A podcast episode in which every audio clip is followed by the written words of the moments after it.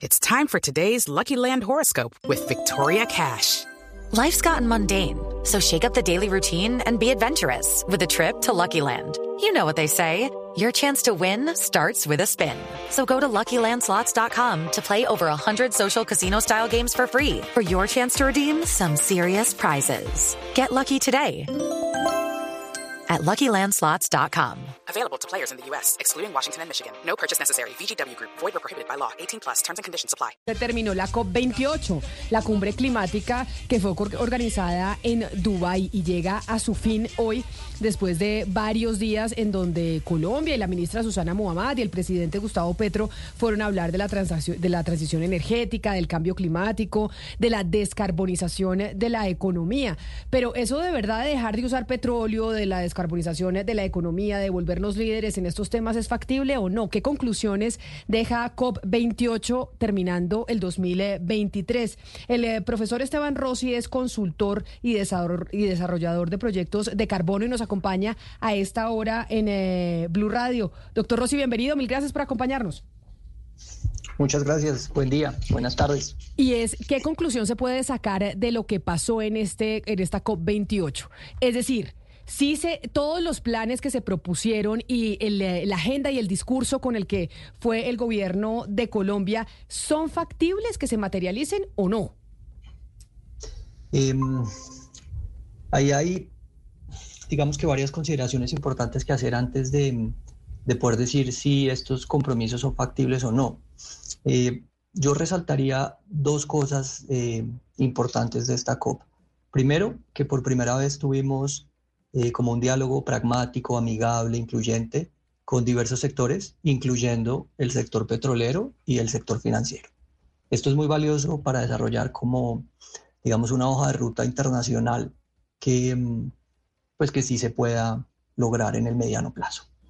Em, en cuanto a los, digamos, las grandes preguntas y, y, digamos, las implicaciones de lo que sí puede o no puede ser factible para un país como Colombia, el panorama es mucho más difícil y los resultados quizás se deben interpretar con mucha, mucha más precaución. Em, quizás el, el tema que preocupa o llama la atención o requiere como mucho más análisis en el futuro tiene que ver con el interés del sector financiero internacional en participar, invertir, apoyar la transición energética, pero quedándose con un pedazo del negocio de la energía.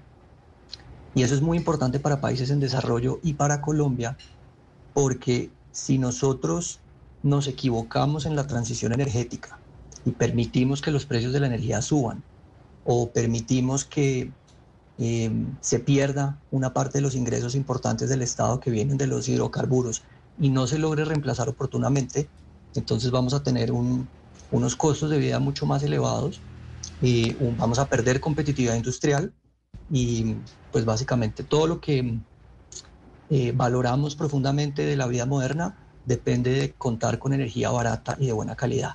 Y si eso Claro, cambia, pero hay, eh, pues Sí. tendremos unos desafíos grandes en el mediano plazo. Ese sería como el resumen, Fíjese- así como para empezar. Fíjese que hay un debate muy interesante sobre eh, ese, ese cambio y transformación a una energía mucho más limpia y, ahí- viene la utilización de algunos materiales que se deben explotar de la tierra, como por ejemplo es el cobre. Y en América Latina se da un debate muy interesante sobre la minería y el impacto que tiene la minería eh, para con el planeta Tierra. La pregunta es, ¿cómo pretendemos cambiar a una energía mucho más limpia, la utilización de recursos renovables, cuando de alguna otra forma tenemos que explotar la tierra? Y aún así los ambientalistas dicen tampoco no a la minería. Coincido. Esas son como las eh, tensiones y contradicciones de la visión de la transición energética acelerada. Eh, si tratamos de sustituir los hidrocarburos, que son el motor y la estructura de toda la industria, eh, y de, de nuevo, como, como decía, de las bases de la vida moderna, muy rápidamente nos encontramos con unos desafíos técnicos, logísticos y de implementación muy complicados. Eh, es por eso que fue importante que en este acuerdo de esta COP28 incluyeran los combustibles de transición, que hace referencia a la importancia del gas natural como el combustible que sirve de puente para reducir gradualmente los combustibles fósiles más contaminantes, principalmente el carbón y luego el petróleo, mientras logramos que la energía renovable sea suficientemente barata, suficientemente estable y mientras avanzamos en el desarrollo de baterías de mejor calidad eh, y de mayor capacidad. Señor Rossi, eh, la ministra de Medio Ambiente, Susana Muhammad, dijo al cierre de, de esta COP28 que, pues, que está, lo, que se había pactado, lo que pactaron estos 200 países, sin duda es un paso adelante, pero, y le, le digo con comillas, como lo dijo ella, no suministra el equilibrio necesario para reforzar la acción mundial. Es decir, siente que ahí hay un desequilibrio. En ese orden de ideas, ¿usted eh, cómo cree que sería el tránsito que podrían hacer los países para que hubiera ese equilibrio y que los países que estamos en vía de desarrollo, pues no hiciéramos una transición, digamos, tan acelerada de manera que nosotros perdamos económicamente, que digamos es la, es la gran, pues digamos, es, la gran discusión que hay detrás de esta transición. Sí, así es. Yo creo que, que sigue habiendo una brecha financiera enorme. Em, se estima que los costos de la transición energética global están en trillones de dólares, eh, más o menos en el 8-9% del PIB global, lo cual es una cifra descomunal que ningún gobierno y ninguna, ningún sistema de cooperación podría eh, pagar por sí solo. Entonces, lo que vimos ahorita en esta COP fue que Estados Unidos y Europa hicieron esfuerzos claros, concretos, eh, y ya aprobaron algunas leyes para financiar la transición energética en sus países y para apoyar a sus aliados em, en un proceso similar. Pero estos recursos siguen siendo todavía insuficientes para una transición global como lo propone el Acuerdo de París eh, y como quieren algunos defensores de la transición energética acelerada. Entonces probablemente no veremos un cambio radical muy rápido, pero por lo menos estamos avanzando, digamos que positivamente en esa transición y em, por supuesto con un sistema de frenos y de contrapesos que, que viene de los otros países emergentes que no, digamos que no se suscriben a esta visión europea y norteamericana de la transición acelerada. Me refiero principalmente a Rusia, India, China y por supuesto Brasil. Doctor Rossi, eh, se alcanzó en esta COP después de varios intentos ese borrador de acuerdo que varios califican de histórico porque propone por primera vez y pone por primera vez sobre la mesa el abandono de los combustibles fósiles y también plantea ser neutros en carbono para el 2050. Pero esto es realmente viable o es todavía bastante ambicioso por parte de lo que está planteando la COP? Em, ahí hay que ser como muy diría yo, muy precisos con la interpretación del lenguaje, porque se discutió muchísimo si el lenguaje iba a ser eh, reducir gradualmente los combustibles fósiles o eh, buscar abandonarlos. Y Arabia Saudita y otros países petroleros se opusieron radicalmente a que se usara el lenguaje de abandono de combustibles fósiles y eventualmente se quitó. Entonces, eh, de nuevo seguimos avanzando en un proceso gradual, lento, pero positivo. Hey guys, it is Ryan. I'm not sure if you know this about me, but I'm a bit of a fun fanatic when I can. I like to work, but I like fun too. It's a thing. And now the truth is out there. I can tell you about my favorite place to have fun. Chumba Casino. They have hundreds of social casino style games to choose from with new games released each week. You can play for free anytime, anywhere and each day brings a new chance to collect daily bonuses. So join me in the fun. Sign up now at ChumbaCasino.com. No purchase necessary. BGW. Void were prohibited by law. See terms and conditions. 18 plus. Y entre los anuncios importantes de esta COP que no habíamos visto en ediciones anteriores, eh, se incluyó la energía nuclear eh, y los países eh, industriales con, con la colaboración de algunos otros países, eh, llamemos de ingreso medio, se comprometieron a duplicar la capacidad de generación de energía nuclear en las próximas dos o tres décadas, lo cual, en mi opinión, es un anuncio muy positivo. Falta ver si este tipo de, promesas o de anuncios se materializan oportunamente, eh, pero de nuevo estamos avanzando, digamos, con una eh, mezcla de fuentes de energía eh, cada vez más limpia y de forma pragmática y gradual. Pero eso que usted dice del tema pragmático me parece importante y por eso eh, quiero trasladarle la pregunta que nos hace un oyente experto en el sector medioambiental y dice que en la COP28 ninguno de los países eh, que firmaron pues el, el acuerdo del que le pregunta mi compañero Lucas y que produce petróleo, gas y carbón están prohibiendo nueva exploración, que el único país que está prohibiendo nueva exploración es Colombia y que esto lo está haciendo con una doble agenda, porque el discurso del Petro eh, no se compadece con las actividades de Copetrol, porque Copetrol sigue explorando y haciendo fracking afuera y la Agencia Nacional de Hidrocarburos no está firmando nuevos contratos de exploración, pero le está proponiendo a las empresas una extensión de sus contratos para que exploren más, pero pues sin decir mucho. ¿Eso es cierto?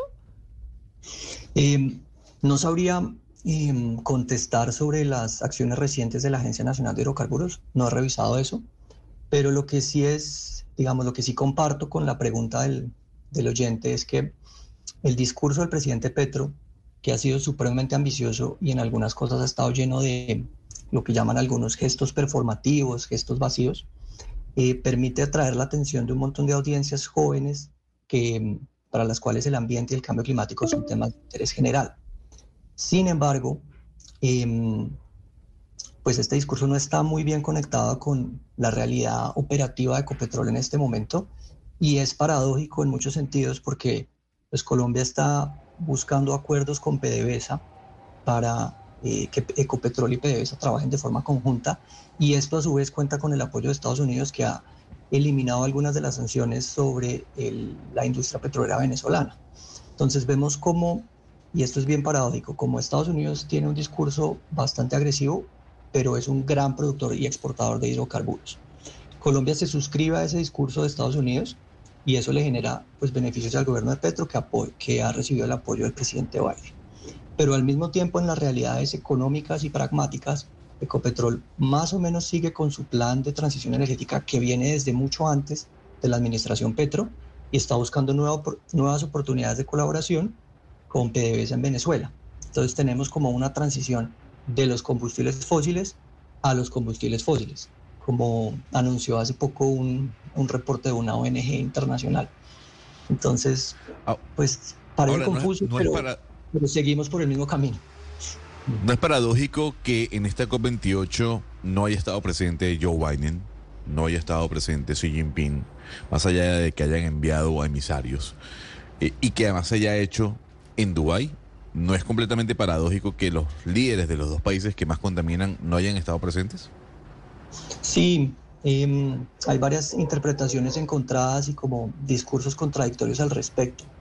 Eh, desde el punto de vista digamos, crítico o pesimista, algunos dirían pues que no tiene mucho sentido que un gran número de países muy pequeños, con economías muy pequeñas, eh, se discutan a negociar sobre un, un documento que no tiene, eh, digamos que es un acuerdo, que no es política pública, cuando el futuro de las emisiones del mundo depende de unos pocos países, que son los que van a crecer mucho en las próximas décadas, que, pues como les decía, son estos países emergentes.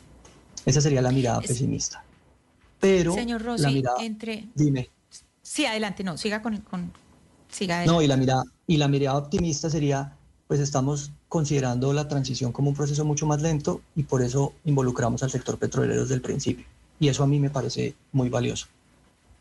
El documento que eh, se presenta, eh, señor Rossi, de la COP28 tiene, eh, entre los acuerdos, tiene dos puntos. Uno habla de triplicar la capacidad energética renovable. Digamos, en los medios de comunicación se habla mucho de los recursos energéticos renovables. Y segundo, duplicar la eficiencia energética media antes de 2030. ¿Nos podría explicar un poco ese, ese concepto de, de la capacidad o la eficiencia energética media antes de 2030?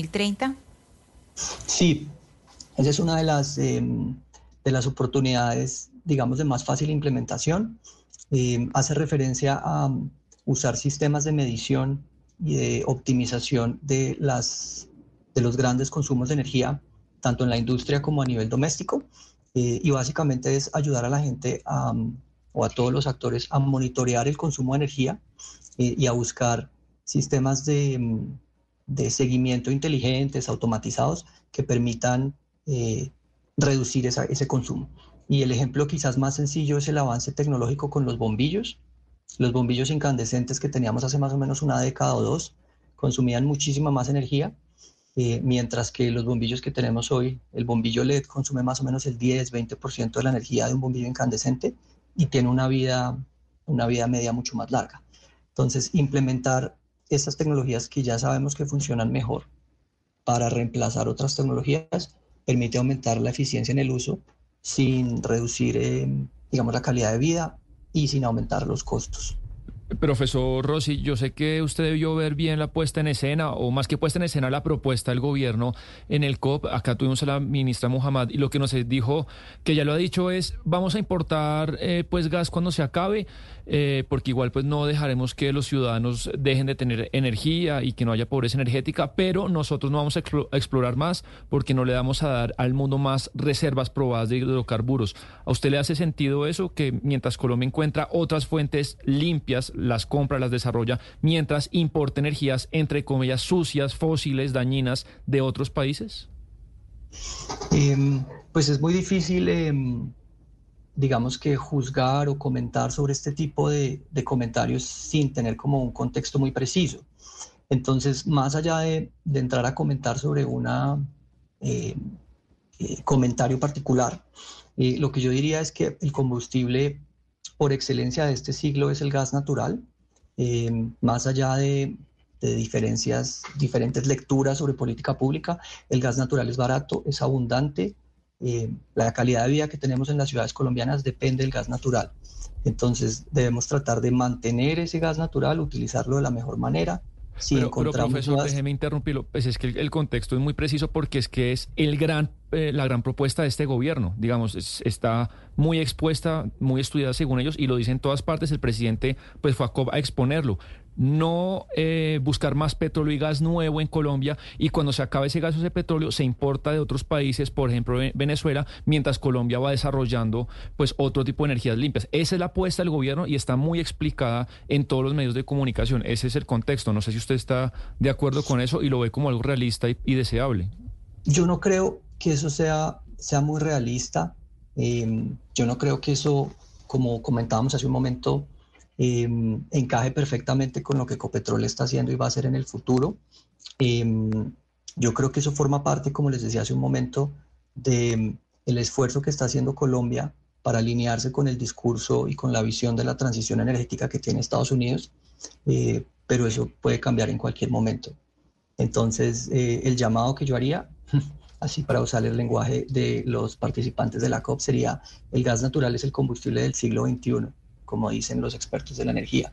Y, tenemos que utilizarlo de la mejor manera para salirnos de los otros combustibles que sí contaminan mucho, como el carbón mineral o como la biomasa. Colombia entrará en eso? Es la gran pregunta. Vamos a eh, entrar en ese, en, ese, acuerdo, pero pues las cosas pueden cambiar. Claro. Es que quedan eh, dos años y medio de gobierno, las cosas pueden cambiar. No lo que se haga en este gobierno es lo que va a resultar para toda la vida en Colombia. No, claro, pero la postura de este gobierno por ahora es que se acaben las reservas de gas, que son cuatro o cinco años, y cuando se acaben se importan de otro país. Claro, pero... Pero sobre las reservas vale la pena hacer una anotación ahí, si me permites. Claro que sí. Em, es muy difícil precisar las reservas de hidrocarburos, porque estas van cambiando año a año con nuevos avances tecnológicos y con eh, nuevos desarrollos. Entonces, recientemente se encontraron reservas enormes de petróleo en Guyana y recientemente Petrobras encontró reservas enormes en varios lugares de Brasil que hace cinco años nadie se hubiera imaginado que existían. Entonces es muy difícil hacer una proyección acertada sobre las reservas de hidrocarburos puede ser que Colombia tenga muchísimos más hidrocarburos y no lo sepamos. Pues es el eh, profesor Esteban Rossi, consultor y desarrollador de proyectos de carbono. Mil gracias, doctor Rossi, por haber estado hoy con nosotros hablando pues, de estas conclusiones que nos deja COP28 en eh, Dubái, este encuentro, el encuentro más importante medioambiental eh, del mundo. Feliz tarde para usted. Muchas gracias a ustedes. Hello, it is Ryan, and I was on a flight the other day playing one of my favorite social spin slot games on chumbacasino.com. I looked over the person sitting next to me, and you know what they were doing? They were also playing Chumba Casino. Coincidence? I think not. Everybody's loving having fun with it. Chumba Casino is home to hundreds of casino style games that you can play for free anytime, anywhere, even at 30,000 feet. So sign up now at chumbacasino.com to claim your free welcome bonus. That's chumbacasino.com and live the Chumba life. No purchase necessary. Group. Void were prohibited by law. See terms and conditions. 18 plus.